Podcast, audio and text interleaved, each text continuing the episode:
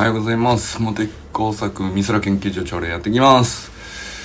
さあ今日はですねちょっと小学校でですねこれから読み聞かせがあるので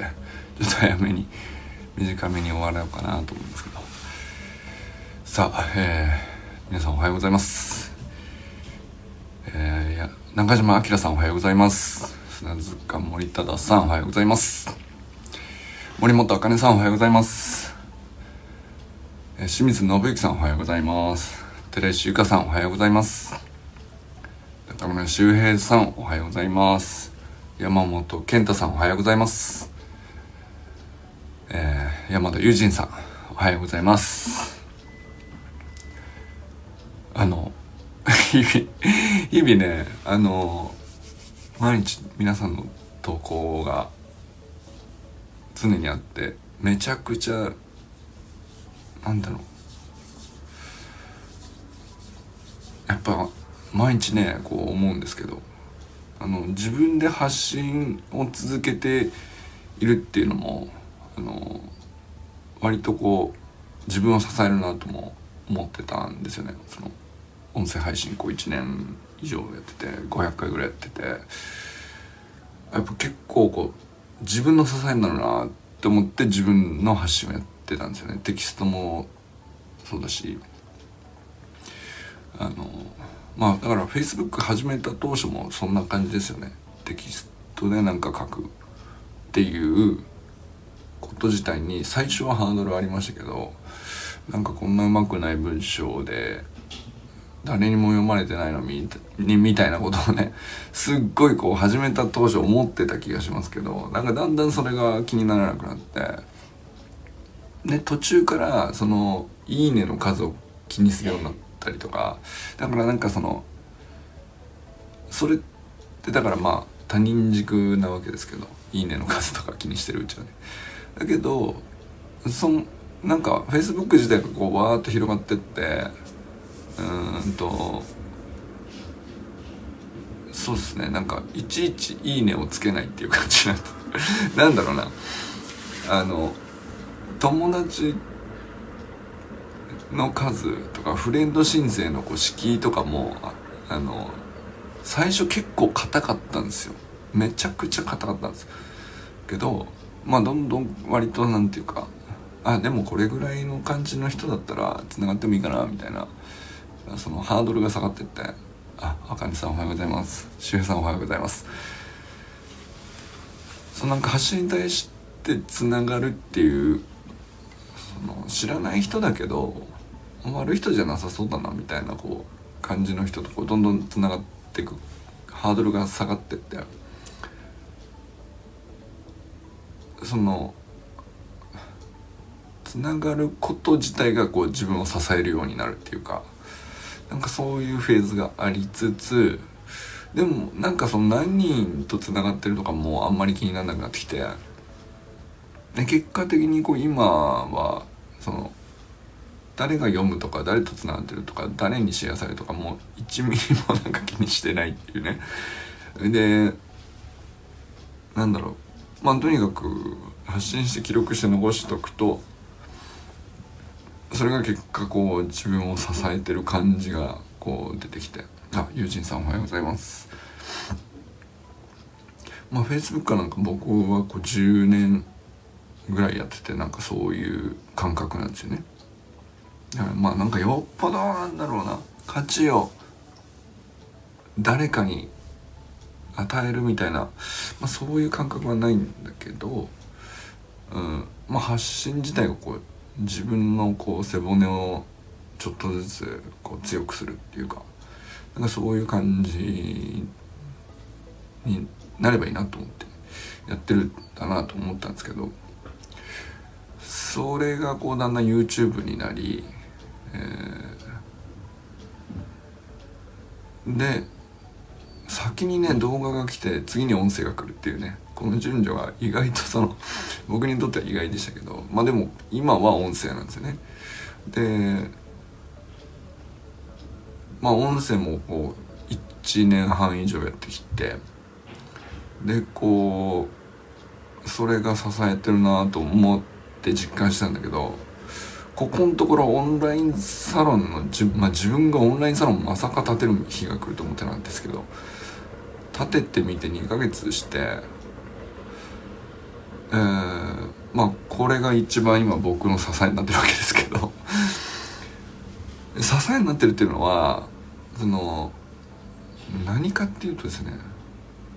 なんだろうな。こ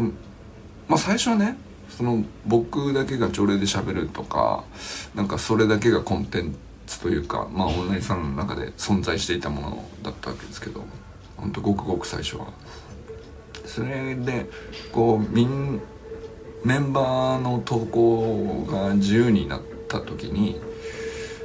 まあユージンさんから始まりあかねさんも周平さんもこう発信を始めてくださってでなんかそのそれを見て僕がこう感想を言うっていう往復が出始めて。昨日のなんか あのゆかさんのあんな分厚い動画あれちょっとねただじゃ見れないやつですよ。すごいですよね。なんかなんかゆかさんの、まあ、コーチングのこうま超有料なセッションでこうだからねスクール内とか本当そういうところでだけシェアされるような非常に貴重なやつだと思うんですけどまあああいうものを、まあ、ある種これねうちのオンラインサロンに提供いただいてる感じですよね。なんかあんなことまで生まれて。周平さん泣いちゃったとか言ってましたけど。いやそれわかるよすごい。だからもうほんと全然クオリティが違うっていうかまあああいうずば抜けたものまで出だして。んで何が支えてるんでしょうね？なんか僕を支えてるものの強固さがすごい感じられるんですよ。なんすかね？あとその清水さんも砂塚さんもさあのなんていうかコメント欄がなんていうんですかね。あの本当楽しい飲み会ってこういう往復ですよねっていうね。そのしょうもなさとたまにうんと本質つきつつでもこう肩肘張らずリラックスもしすぎていないというね。なんていうかあの長めに厚めに喋ったり軽く茶化したりとかあのこうバランスがあるじゃないですかコメント欄に。で僕楽しい飲み会ほどこうクリエイティブな場はないと思ってるんですけど あの感じがこうずっとそのみんなの発信に対してずっと続くじゃないですか。でだからそのあのコミュニケーションがこう無理なく生まれ続けている状態ですかね。なんかあの状態がめちゃくちゃこう自分を支えてるなっていうね。なんかそんな感覚ですかね。あこういう場所作ってみたいなと思ってたなっていう。なんかそういうなんだろうな。達成感じゃないんですけど支えになる感じですね、うん、支えになるものってなんかあのー、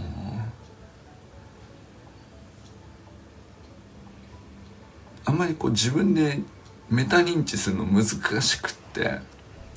それこそね健太さんの専門分野かもしれないけどその例えばなんですけどすごく小さい頃って僕はあの運動ができるようなそのあいつより俺の方が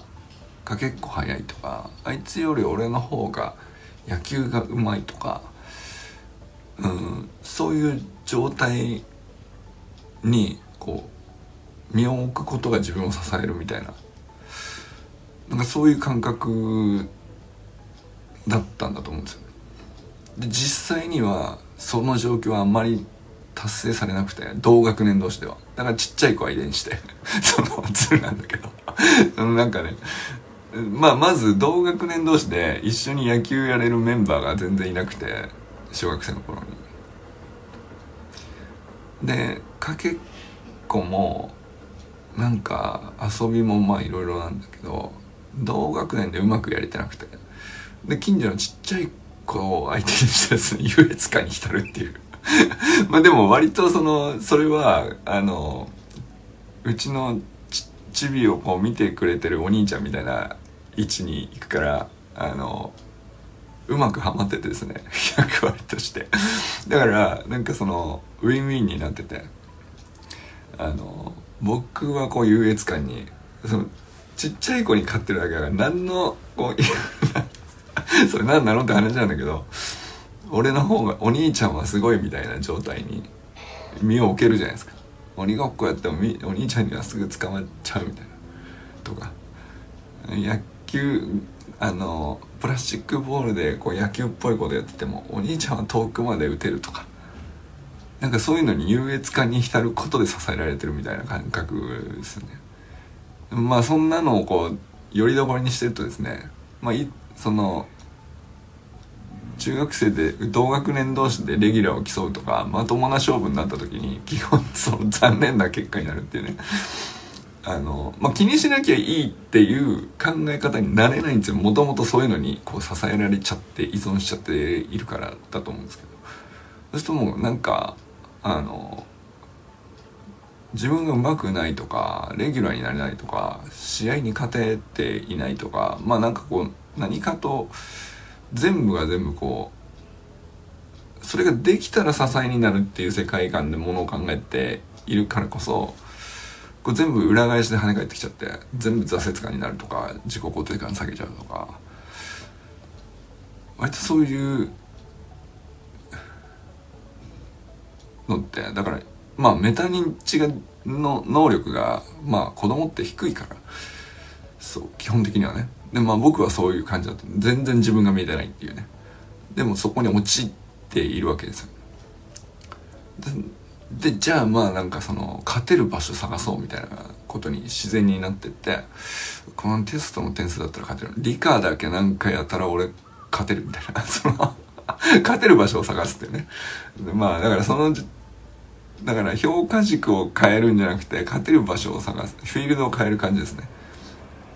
でも評価軸としてはずっと同じまだ中高大学ぐらいまで変わってないんですよね。他人より勝っているものがあればそれが自分の支えだみたいな。なんかその感じですかね。それもまだだから自分が見えていないからあのなんだろう点数を頼りにするしかないっていうか。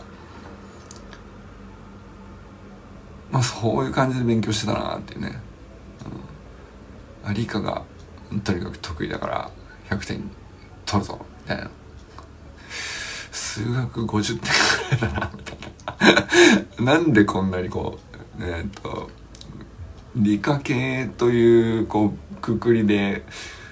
高校とか大学行ってんのに数学えらいできてないなみたいなのはでも結局ついて回っちゃうんですよね。その点数で自分の優越感を確保してそれを支えにしちゃうみたいな。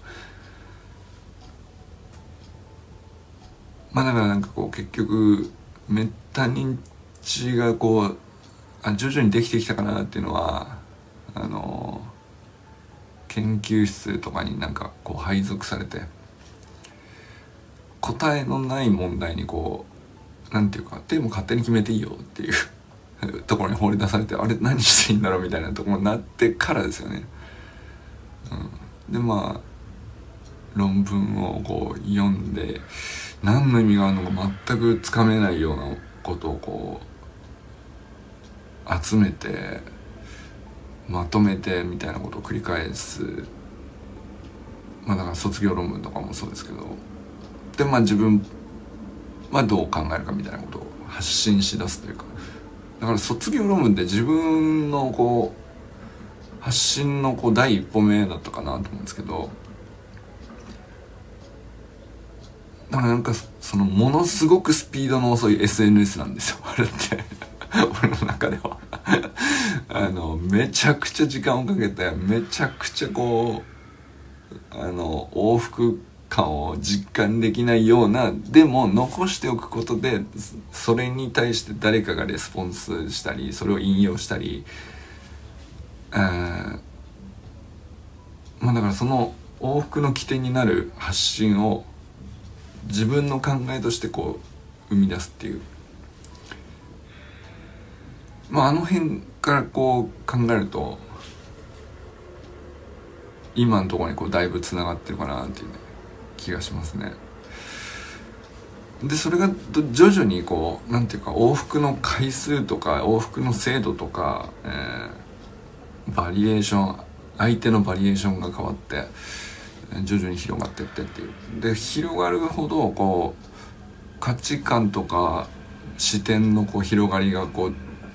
う存在してることに気づいてでその結果メタ認知がこうようやくこう自分の中に少しずつ身についていたのかなと思うんですけどだまあそのメタ認知の結果あのあれ意外とそのこのこだわりいらないのかもみたいなのとか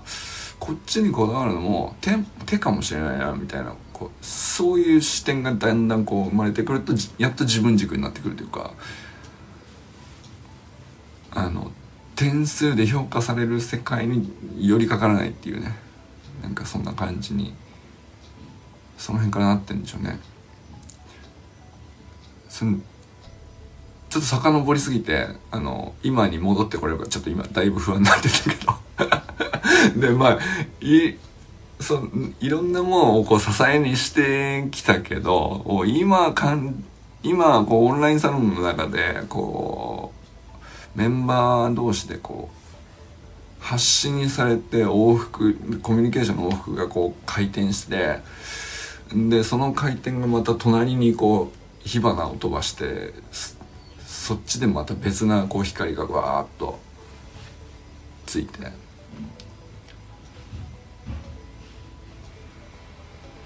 このこう状態ってあの今四六時中起こってるじゃないですか。こんな場所はちょっと僕に自分にとってはなかなか得難くて。あこういうフィールドを作ってみたかったのかっていうね。あのまあなんかまだ達成感を感じるには 2ヶ月しかやってないじゃないかっていう話なんですけどめちゃくちゃこう充実感があって強固に支えられてるというか自分がね。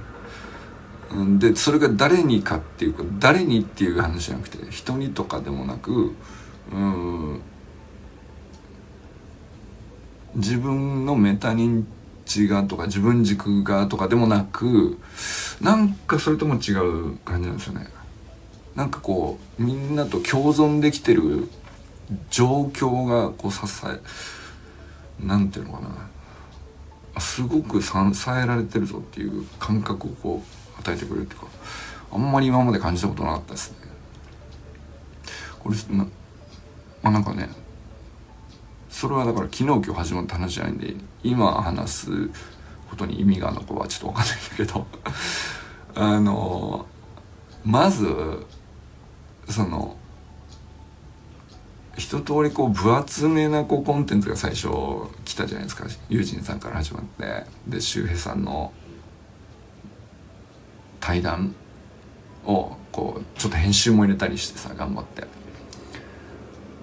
でもこうまあ一方でこう中間的にこうもうちょっとこうリラックスしても発信テキストだけで発信とかっていうのも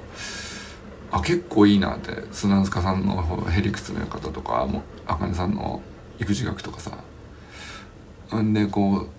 健太さんのこう空海伝説とか。でそれをこう縦横無尽にこう清水さんがキャッチングして回るっていうね。とこへ来てゆかさんがめちゃくちゃさあの過去最大級に分厚いコンテンツをこれいいんすかっていううちのにうちのコンテンツにシェアしていただいていいんすかみたいなその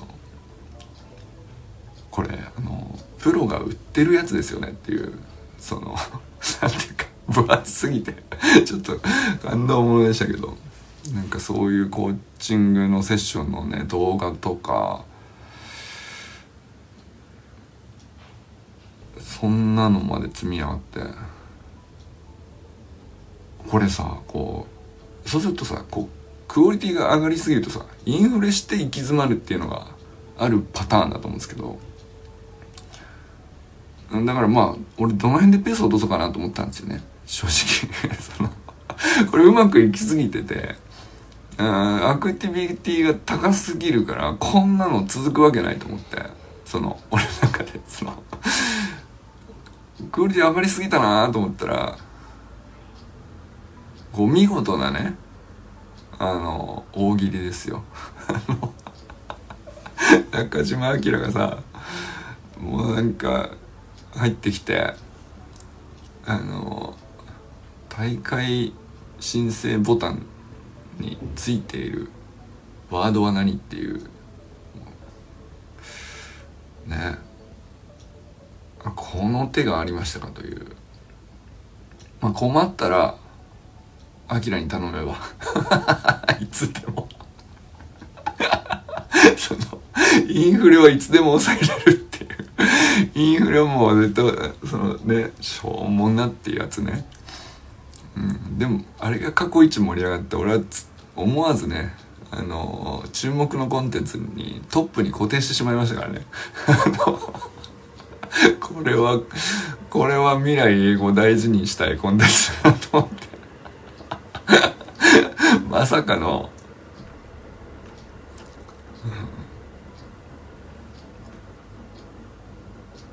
こんなバランスの取れたこう散らばり方っていうか。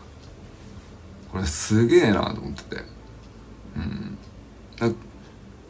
クオリティがこう上がってった時のあの要するにそれってなんていうのテストの点数がこう50から70になるところのこう高揚感っていうかあそこにこういなんていうの楽しいことだしエキサイティングなんだけどそれにいつかこう依存してて本当は70より上の世界ですごいやつたくさんいるのにそのインフレしていく時にだんだん苦しくなってきちゃうっていう穴に陥ってた過去があこれなんかねその心配になっちゃうんですよ。こんなにやってたら疲れちゃうとかあのうんまあハレーションとかはあんまり気にならないですけどあのちょこちょここう違う僕は違うと思いますっていうのはいずれ出てきてそれをこうあじゃあみん一番優しい納得感は何だろうかみたいなのもそれはそれでなんかサロンっぽくていいいいなと思うんですけどそういうのはいいとして、えー、なんかクオリティがこうガンガンガンガン上がってく時のこれ絶対うちいつか誰かが疲れちゃうとかあのそこに支えられてはならないなというかなんかそこに依存しちゃうとまずいなって思ってたんだけどこういい具合にこう軸を振ってあっちこっちに行って中島さんのこう困ったら中島さんが落としてくれるっていう。あそこに立ち戻ればこういつからでももう一回楽しめるっていうねこう上げていくフェーズを、うん、いやお見事でなんかこの触れなんていうの右から左なのか下から上なのかわかんないけどこの振れ幅の大きさがこう確保できてるっていうのが軸軸の振れ幅ですかね。そのゲームのルールとしてこういろんな軸を持っててどっち方向に行っても、まあ、それなりにあのうまく盛り上がれるみたいな。でその起点となる中心にサロンっていうものがあの真ん中に来てるっていうなんその中庸のイメージなんですかね。そのいい悪いの間の中庸ではなくてうんとリラックスとシリアスの中間とか、えー、ライトとヘビーの中間とかなんかそのいろんな軸あるじゃないですか。その話題とか関わり方とかコミュニケーションとかそのそれってカテゴリーだと思うんですけどそのカテゴリーごとにこう重い軽いうん強い弱いとか、えー、頻度が高い低いとかもあるからね長い短いもあるから。なんかそういうのの間に大体こうサロンが起点になっててでまあいつでもこう外に出ても行けるし、えー、まあ外行ってこんなフィードバック受けたっていうのを、まあ、戻ってきてみんなとこうこんなことあったわっていうそのベースキャンプっていうかこう軽く打ち明けるじゃないですけどねなんかそういう起点の場所が一番なんかこう僕としてはね支えになるんだなと。まあこれ今僕にとってはなんですけど、まあ、これがメンバーにとってもそういう感覚になっていくとうんいいかなっていうね。なんかそんなことをちょっとここうまくいきすぎてる状況に対するね僕の今現在のねあのなんていうんですかね捉え方というかうん感じですね。はい。ユージンさん今日もありがとうございます。最後までお仕事お仕事の準備でしょうか？そろそろはい。僕もねこれから読み聞かせに行っていきたいと思います。それでは皆様今日はね誰と一緒に笑いますでしょうか？今日も良き一日を。じゃあね